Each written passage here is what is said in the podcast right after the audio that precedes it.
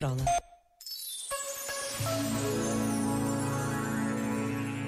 Cada pessoa é única, todos o sabemos. Também por essa razão, cada oração é única, porque ninguém sabe o que vai no coração de cada um quando reza, ou até mesmo quando recusa esse momento.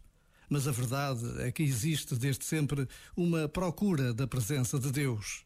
E para milhões de crentes é em Jesus que reconhecem essa presença, capaz de transformar vidas, de dar coragem para partir, para ajudar, para trabalhar.